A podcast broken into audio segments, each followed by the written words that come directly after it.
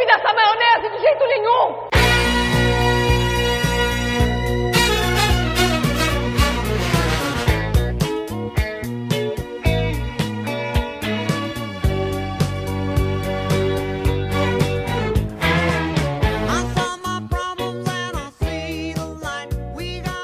Esse é o podcast Meu Nome Não É Elisa, podcast sobre cinema, novela e literatura.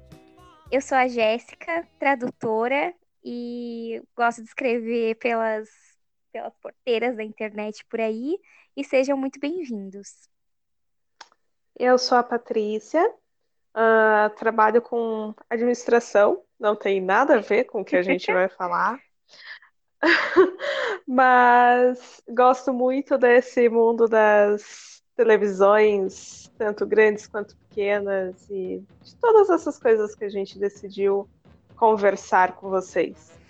É, hoje esse é o nosso primeiro programa, né? Uh, ainda somos iniciantes nessa arte de fazer podcasts. A gente vem do YouTube.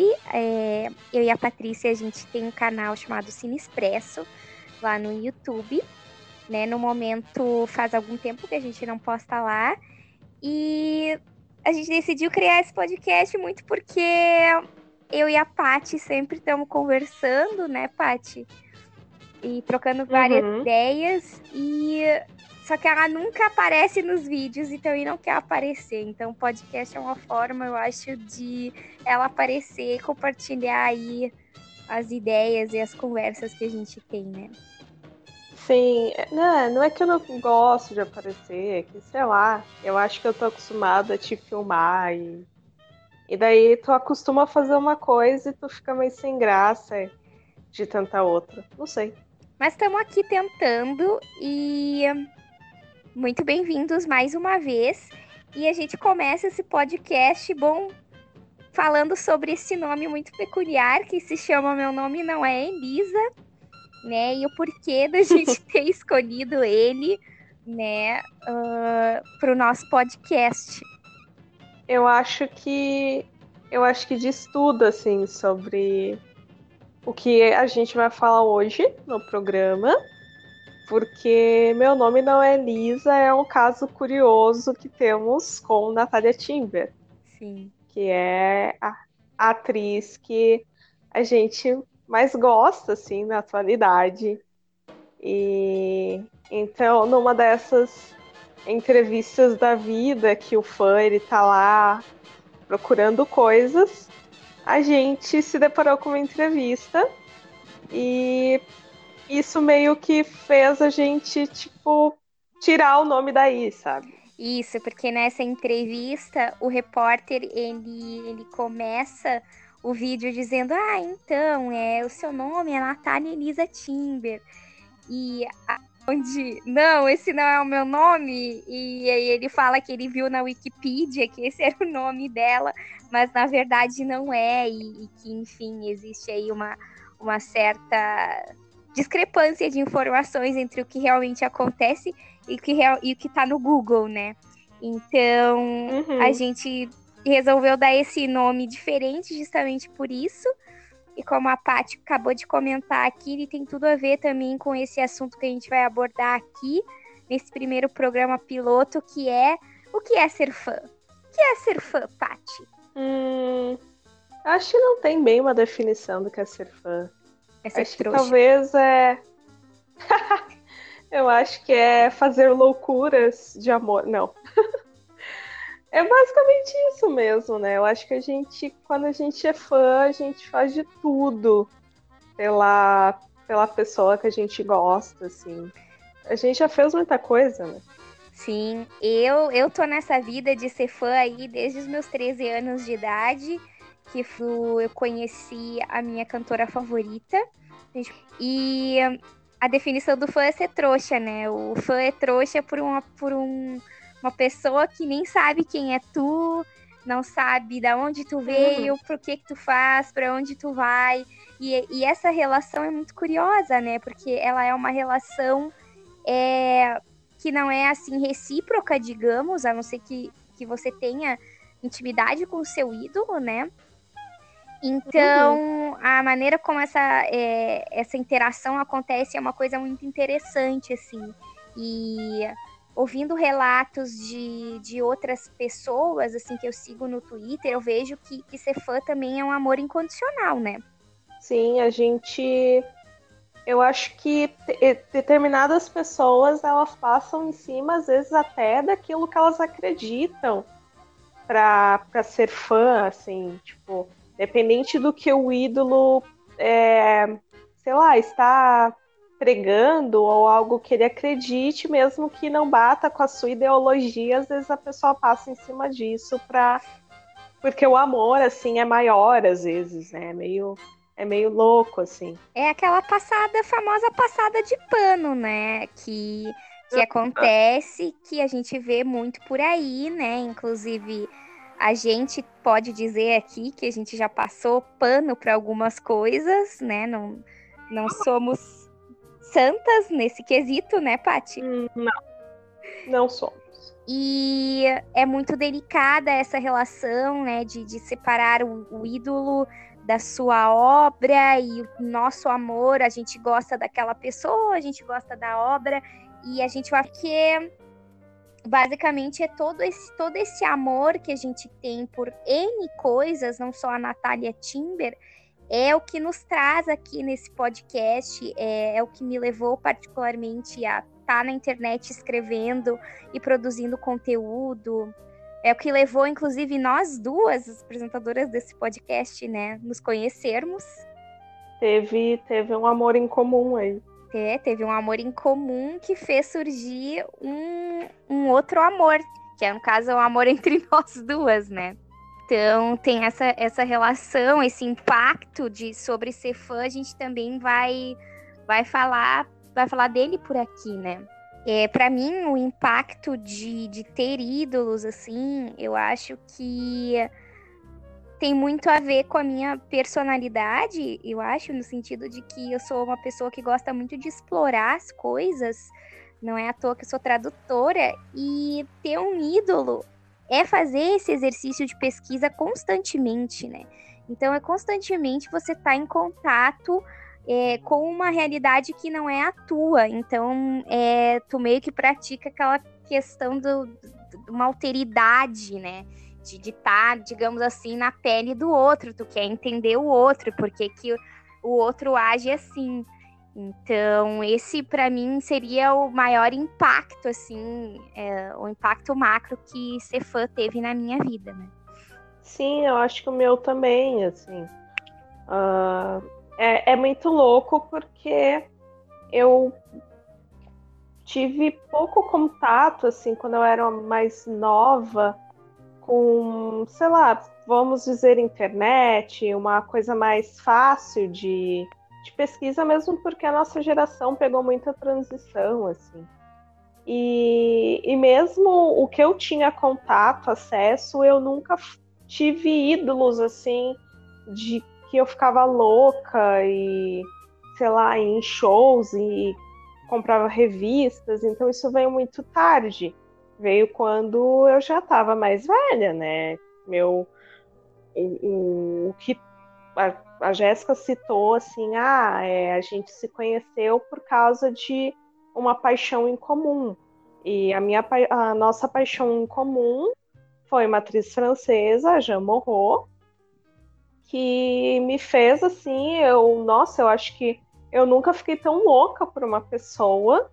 E, e aí aquela coisa de tu pesquisar e tu querer saber e tu querer entender, e ela por ser francesa, eu não falar o idioma, era uma pesquisa constante, traduções e loucuras.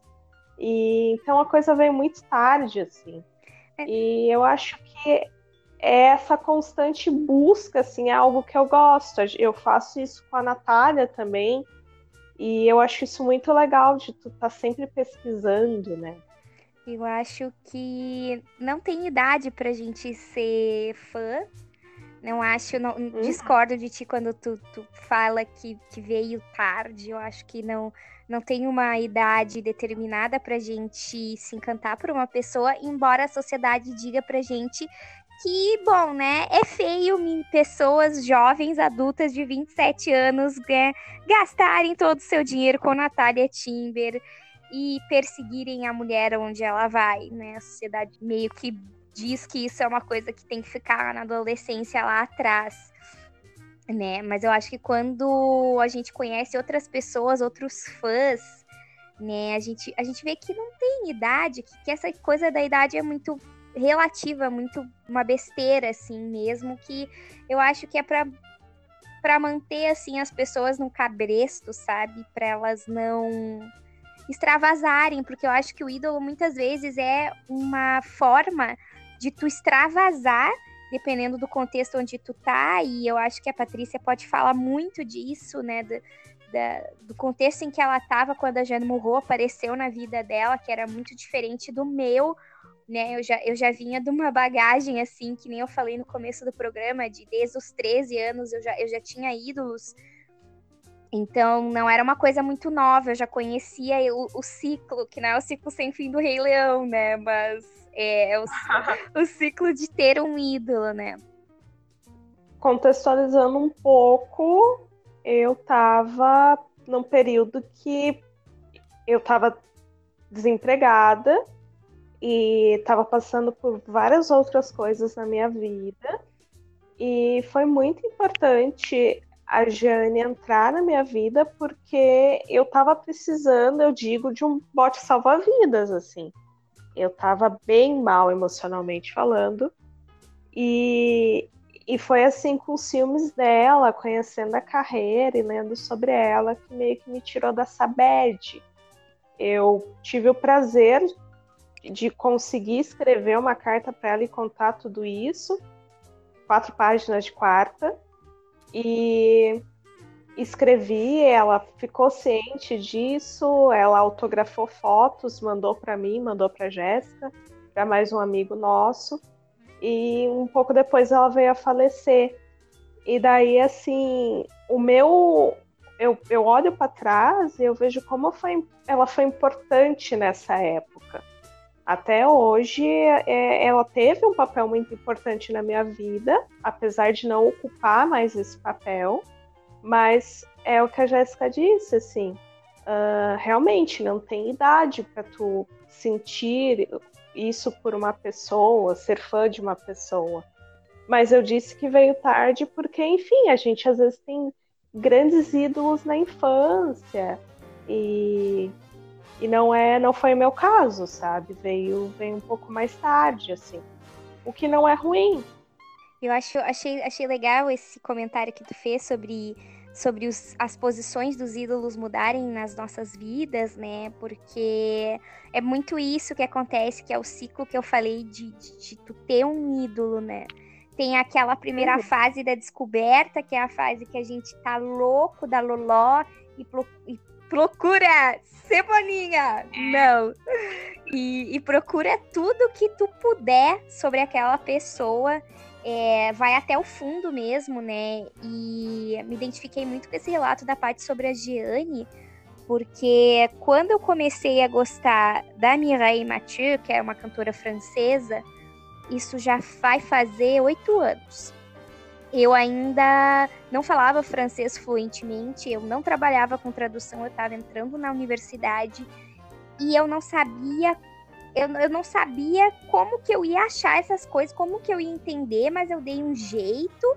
Eu traduzia do, do Google Tradutor, do meu jeito torto, mas sem ficar de, sem ficar sabendo as coisas, eu não ficava, porque eu tinha que saber. E aí teve, teve todo esse auge, depois daí tu tem uma fase que eu acho que é da consolidação, que é a fase que, enfim, tu já sabe mais coisas, e aí tu não para de falar na pessoa, e aí tu quer apresentar a pessoa, e aí com, com ela vem o declínio, né? E quando a gente, quando eu, a gente fala nesse declínio, eu acho que não é um declínio de, meu Deus, eu odeio essa pessoa, mas é que simplesmente a vida vai acontecendo né? E, e, as coisas vão mudando e essa pessoa não ocupa mais aquele espaço, mas ela continua sendo importante, né?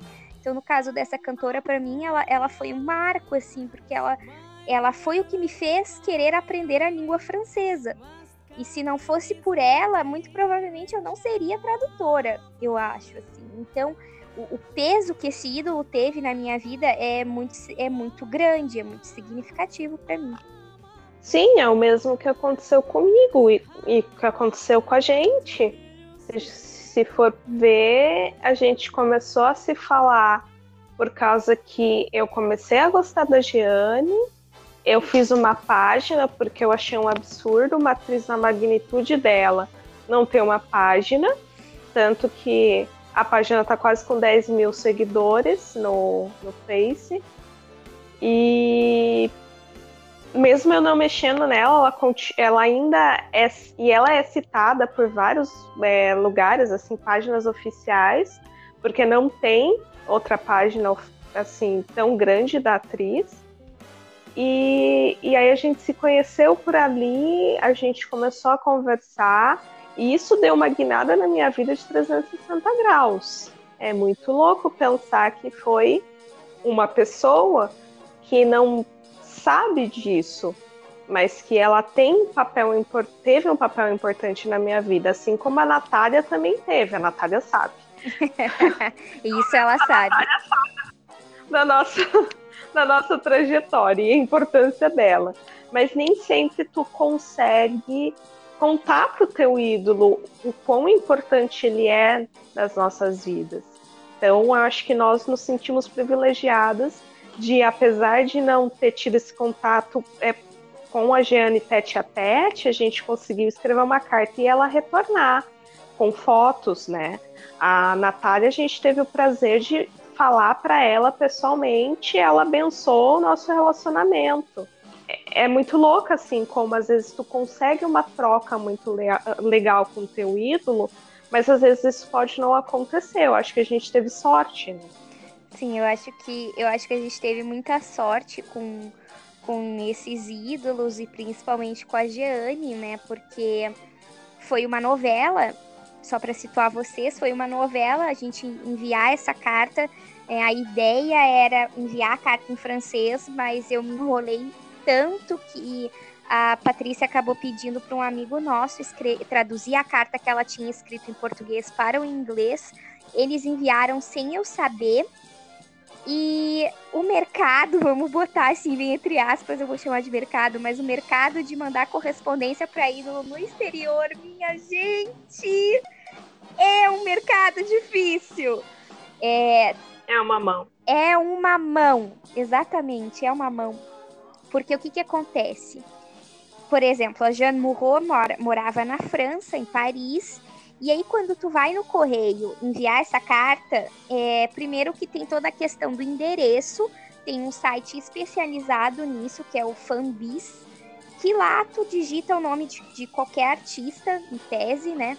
E aí aparecem os endereços. No caso da Giane, tinha um problema de que ela tinha vários endereços e eles não uhum. sabiam é, para qual mandar.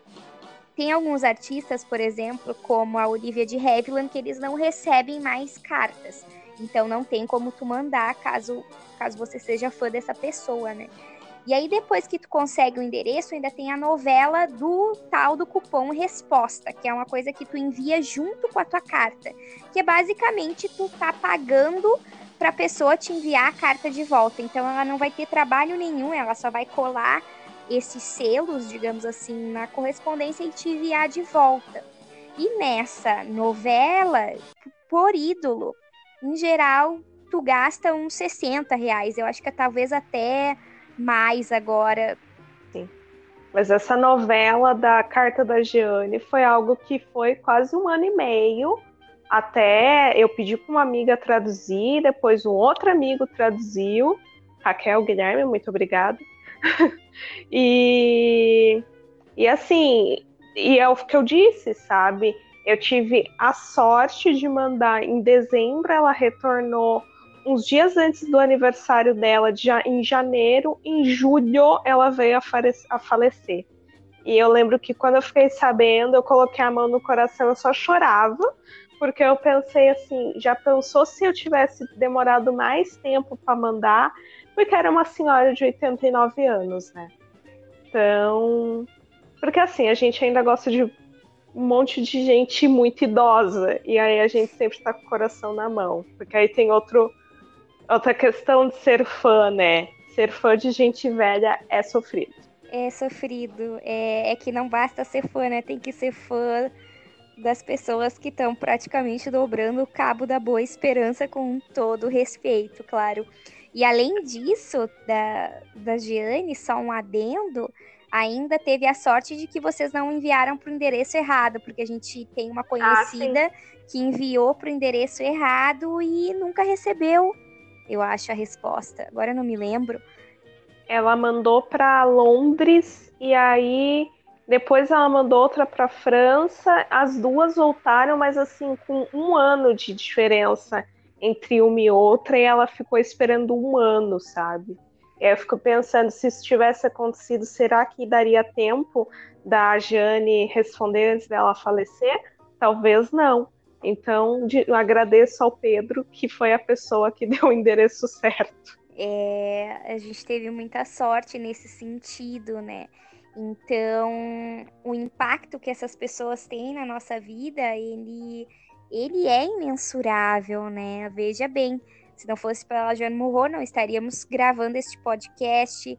Se não fosse pela Mirai Mathieu, não estaria trabalhando com o que eu trabalho hoje. Então tem esse lado que é, é o lado muito bom, eu acho, de, de, de ter um ídolo, né? E, e eu, assim, posso falar que, que ter um ídolo é uma coisa, assim, como é que eu vou dizer? É, que fez com que eu pudesse entrar em contato com coisas que eu jamais entraria em contato em circunstâncias normais, eu acho. Né? No caso, por exemplo, da Natália Timber, é uma coisa que eu e a Patrícia sempre conversamos. Muito provavelmente, se nós não a conhecêssemos, a gente não teria começado a estudar sobre teatro brasileiro, por exemplo, né? Sobre pessoas que foram próximas a ela, como o Sérgio Brito, que foi um grande ator brasileiro, ou sobre a, a história das, das, empresárias do teatro, como a Maria Della Costa, a Bibi Ferreira.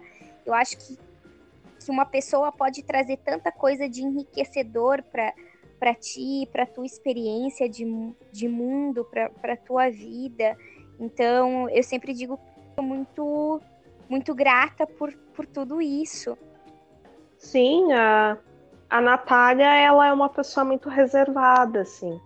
Então, a única biografia que existe sobre ela é uma biografia muito curta, que eu não sei se foi uma escolha do autor ou se foi uma escolha dela de não revelar muitas coisas. Eu, a gente também, vendo entrevistas, soube que a, a, o livro foi cortado, era para ser 500 páginas, acabou se tornando 200 e poucas. Então, não tem muita informação. E aí isso só instiga. Eu acho que a Natália é uma pessoa muito, muito inteligente, teve um papel muito importante na, na cultura do, do país e que tu joga no Wikipedia e tu não vai achar informações muito fáceis sobre ela. Eu tive que caçar em jornais antigos. E aí nessa tu descobre que existe acervo de imagem de peças de teatro, acervo de jornais, acervos de imagens. Então, assim, tu consegue ter contato e ter informações que tu nunca imaginou pesquisar ou ter contato, porque é, tu gosta de uma pessoa e isso meio que faz tu pesquisar coisas. E então é, foi bem legal, assim, eu fiquei fascinada de descobrir tanta tantos lugares que, que existem na internet e que tu consegue achar informações, tipo, ter contato com um jornal que, sei lá, da década de 60, da década de 50. Eu acho isso tão interessante, sabe? E não são todas as pessoas que conhecem, que têm acesso, mas é algo que se fosse mais divulgado, talvez até as pessoas se interessassem, né?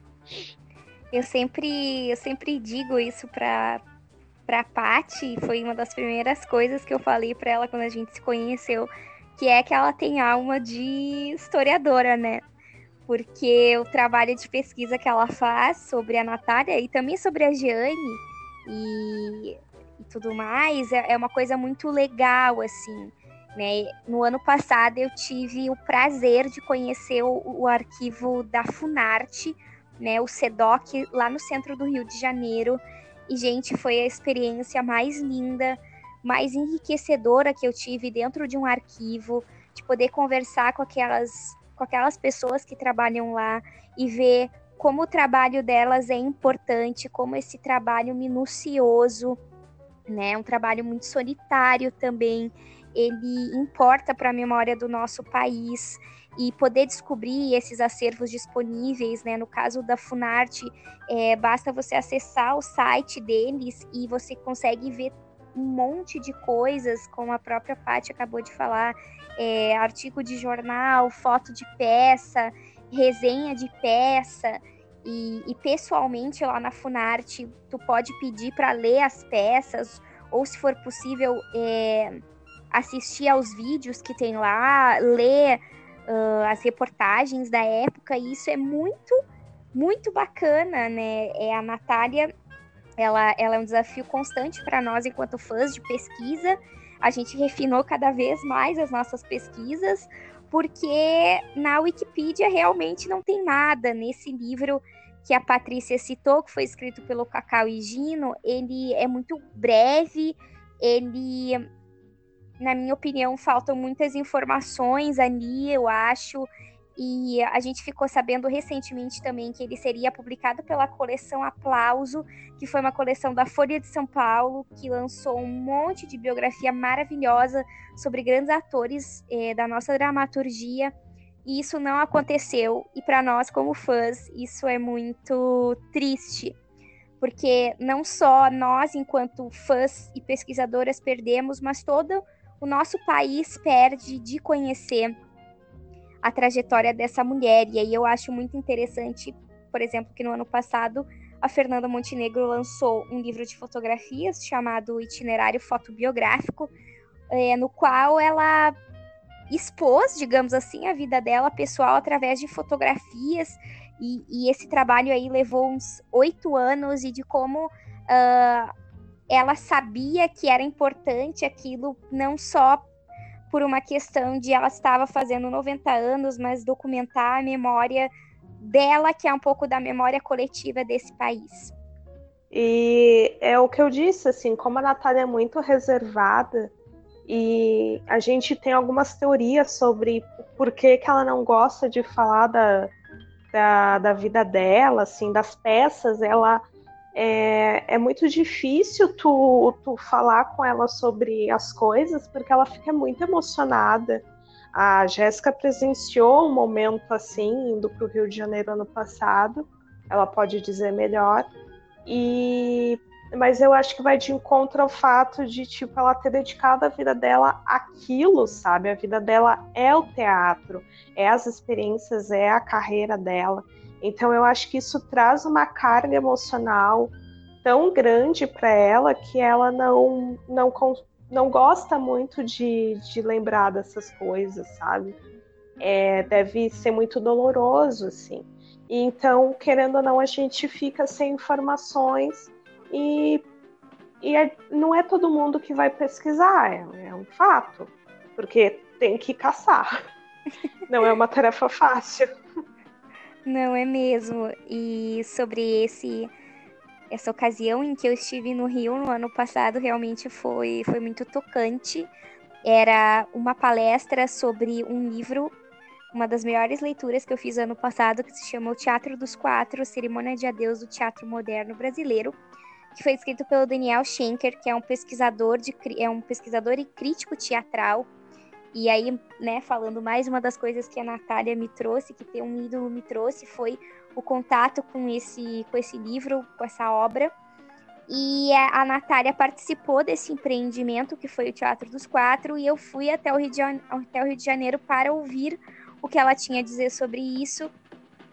E ali eu acho que eu experimentei uh, uma montanha russa, russa de sentimentos, e eu acho que a gente pode falar disso agora, né? Que é até que ponto é aceitável ter um ídolo, até que ponto vai isso, até que ponto vai o nosso envolvimento, porque em um determinado momento dessa palestra ela começou a chorar e ela chorava muito, de um jeito que eu jamais tinha visto. Né? A gente que conhece o nosso ídolo, né, é muito engraçado, que ele é como se fosse um íntimo da nossa família, então tu consegue mapear algumas reações só de ver o rosto daquela pessoa. E eu mapeando as reações de Natália, eu via que ela não estava à vontade com aquilo, e como a Paty falou, muito difícil para ela rememorar é, a vida dela, que, que foi o teatro, foi dedicada a esse ofício. E aí eu vivi o outro lado de ser fã, que é o lado que dói, né? Que é o lado que a gente pensa que um dia aquela pessoa não vai mais estar ali. Eu acho que a Paty pode falar muito disso, porque ela perdeu a Jane Murro, né? Perdeu o David Bowie, que é um, um cara, um cantor que, de, do qual ela curte muito. Eu também já perdi a minha ídola lá dos meus 13 anos. E é um processo que, que aí tu mergulha no outro lado, né? No dark side de ter um ídolo. É, não é um sentimento muito legal. Como eu disse, uh, é que eu não tive muita sorte também, né?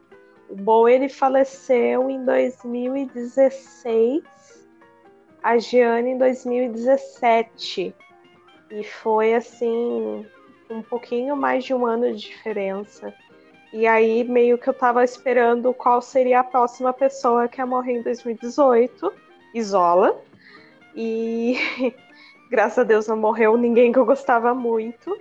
E aí a Natália tá para fazer 90 esse ano. Então, é o que, que eu posso dizer sobre Loucuras por Fã? Eu acho que tudo que eu já fiz para ver a Natália foi uma loucura assim gigantesca, digo bem financeiramente falando, porque a gente está no sul do país, ela vem para cá, mas não é sempre, e para ver determinados espetáculos a gente tem que viajar, não é barato. Então eu acho que todas as vezes que viajamos foi muita loucura, mas vale a pena, sabe? Eu acho que é aquele sentimento de tipo, gosto tanto dessa pessoa que eu faria qualquer coisa, e a gente faz, então a gente aproveita cada momentinho que a gente pode ter com ela, porque ela é muito especial na nossa vida. E a Gé já viu ela cinco vezes, eu já vi ela quatro. E ela tá para vir em março aqui pro Rio Grande do Sul, e a gente já tá contando os dias porque depois a gente não sabe quando a gente vai ver ela. Então, não sei, é, bem louco assim, como a gente pode se envolver tanto com uma pessoa ao ponto de sofrer muito quando ela vai embora, como se fosse, sei lá, sabe, uma pessoa extremamente próxima, sendo que não é. Eu acho que é uma adrenalina muito, muito forte, né, que a gente sente, assim. Algumas pessoas gostam, sei lá, de sentir adrenalina correndo, ou gostam de sentir adrenalina saltando de paraquedas. A gente gosta de sentir adrenalina com ídolo, né?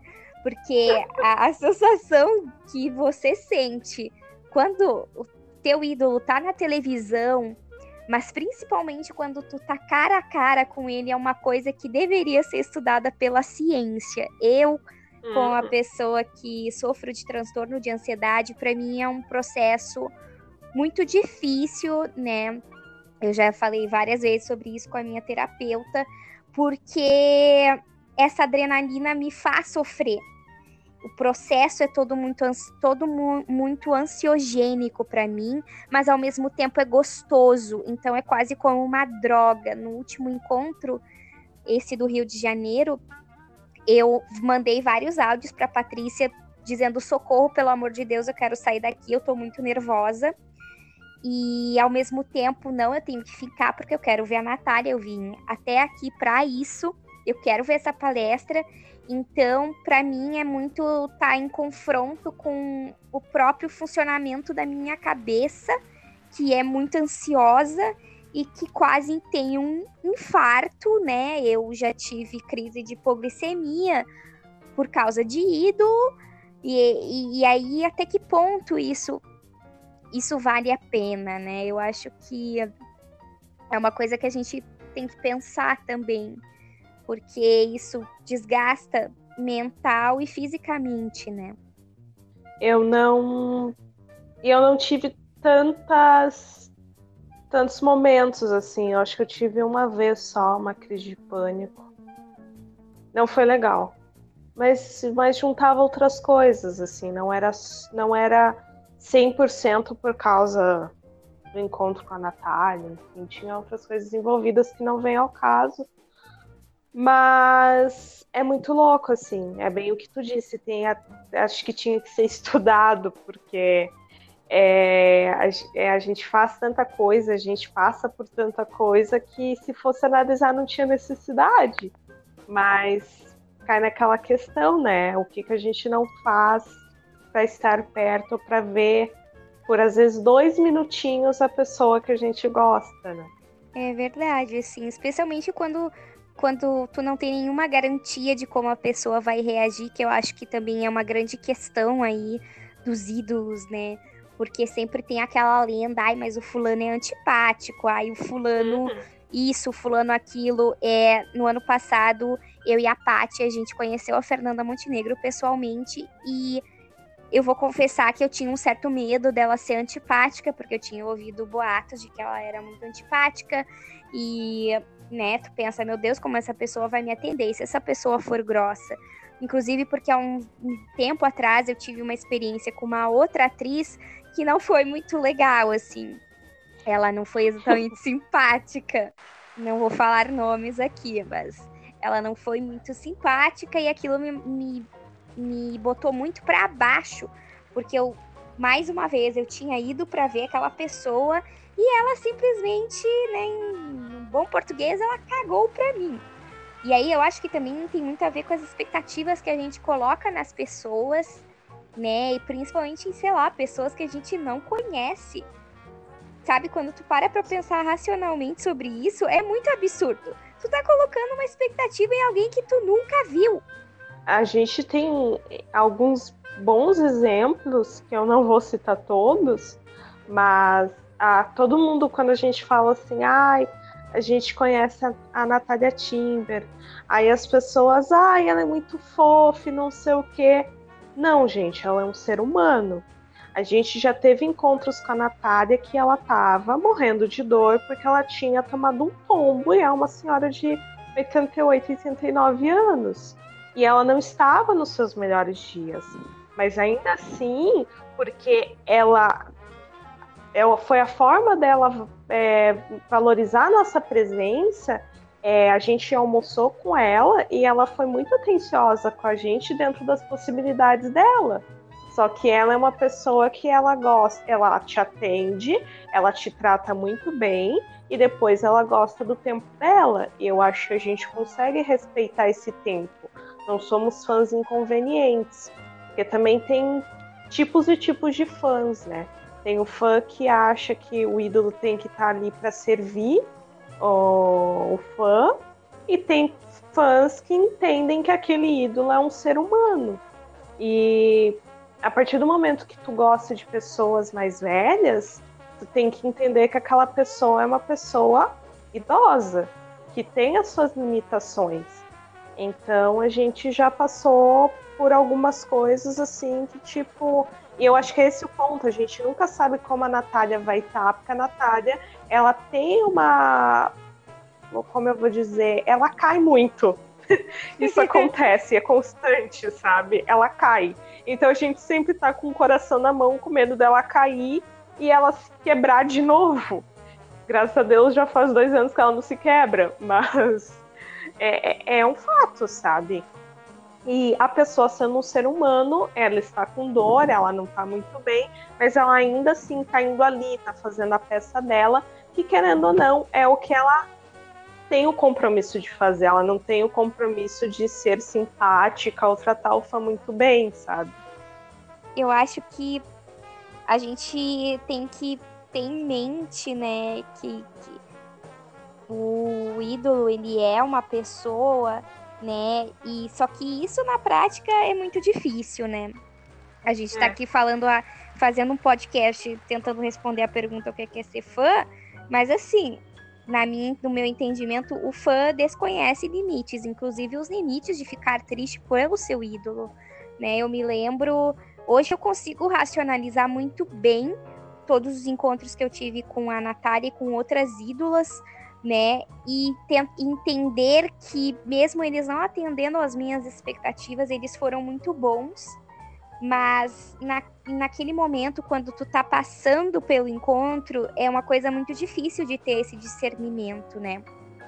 Num desses encontros, eu me lembro que eu fiquei tão consternada que, que eu me sentei na calçada e eu comecei a chorar. E eu chorei durante muito tempo, porque aquele encontro mexeu muito comigo, assim.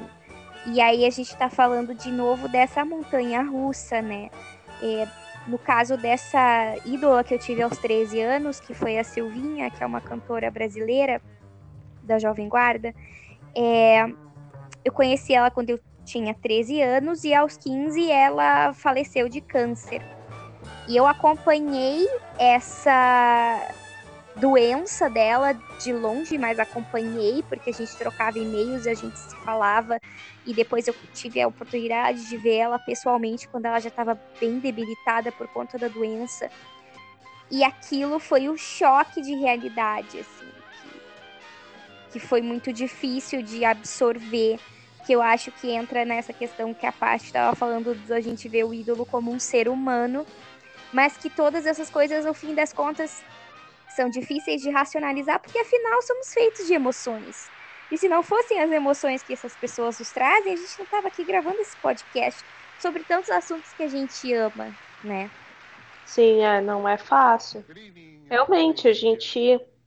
É, é, é isso que tu disse, assim, de tantos encontros que eu tive com a Natália, eu acho que eu passei um ano processando o que foi o nosso almoço com ela e é o que eu disse, eu acho que ela fez o que estava dentro do alcance dela.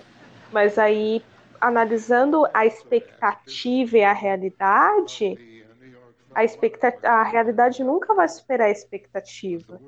Mas quem teve a expectativa era nós, né? Ela não tem culpa da expectativa. Não, eu concordo com isso, a expectativa é nossa, né?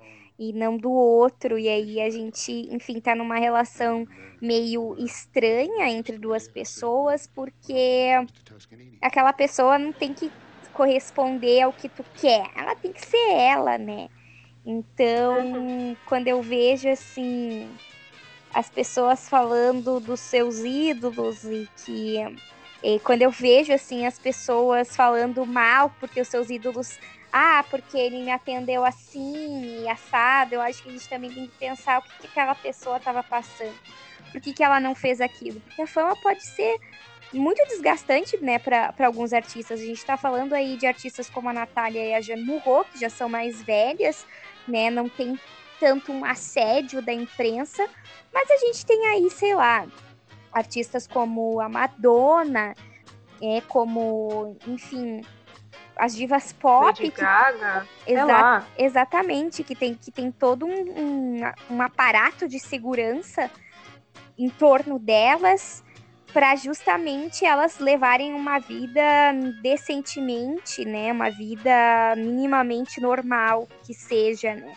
Então, esse esse movimento é muito difícil. Eu me lembro quando a Gaga anunciou que ela não ia se apresentar no Rock in Rio por causa do daquela doença que ela tinha, né? Que ela tem, aliás. E aí a galera tava muito revoltada e não, tent, não tentando entender o lado da artista também. Eu acho que se a Gaga pudesse se apresentar doente, ela faria nesse sentido de, de não querer deixar o fã na mão, mas é que ela é uma, uma pessoa também, né? Com limitações. Às vezes a gente levanta e não tá podendo trabalhar. O que a gente vai fazer? A gente vai ficar deitado esperando a dor passar, né? É a mesma coisa com os ídolos, né? Eles, eles precisam descansar, eles precisam dar um tempo, eles não podem estar ali disponíveis 24 horas por dia para o nosso prazer. Sim, cada um é cada um, né? Eu acho que nós já nos pegamos comparando a Natália com outras pessoas, outras atrizes que, sei lá, uh, deram, podemos dizer, um pouco mais de atenção para suas fãs, mas assim, é, não é qualquer pessoa que chega no lugar, a Natália olha e fala assim: ah, minhas meninas, sabe? A gente já teve o caso de, depois de um tempo ver, sem ver ela, ela lembrou do nossa cara aqui em Porto Alegre e ela pediu pra gente subir no palco depois do espetáculo para ela poder cumprimentar a gente. Então, eu acho que assim, dentro das possibilidades, cada, cada ídolo oferece aquilo que pode, né? E eu acho que é isso que fica. Acho que fica assim para as pessoas pensarem, né?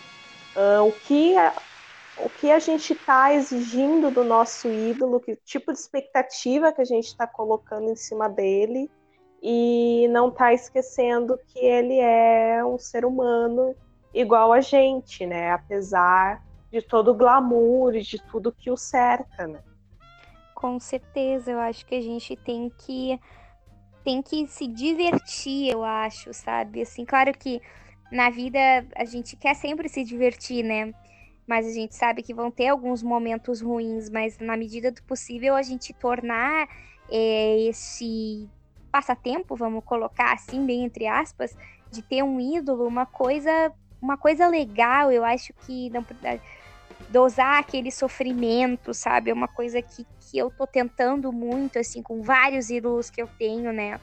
É, agora, por exemplo, principalmente com a Natália, porque ela, ela é a pessoa que tá mais em evidência no momento, mas outras pessoas aparecerão, eu sei porque conheço o meu ciclo, não é mesmo?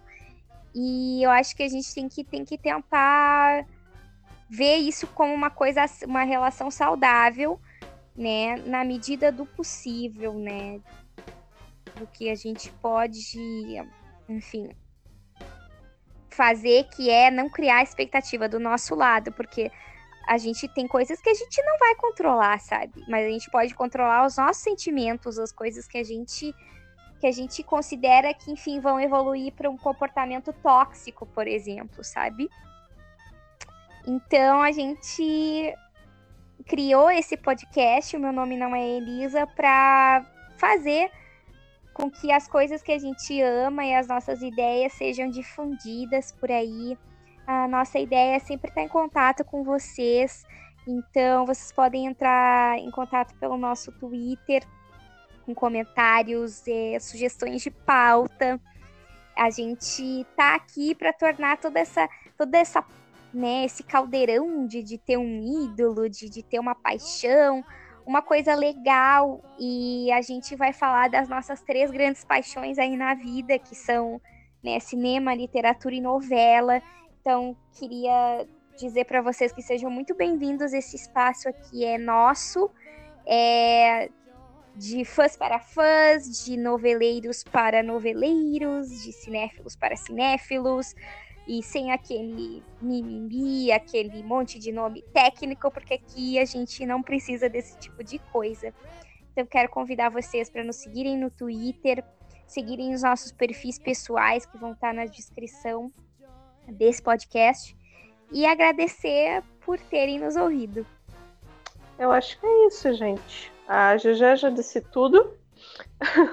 Espero que vocês gostem. Se tiver alguma crítica, alguma sugestão, é, alguma coisa que vocês acham que tem que melhorar, o que a gente tem que falar, a gente vai se vai conversando nas redes sociais e vocês sejam todos bem-vindos. É isso.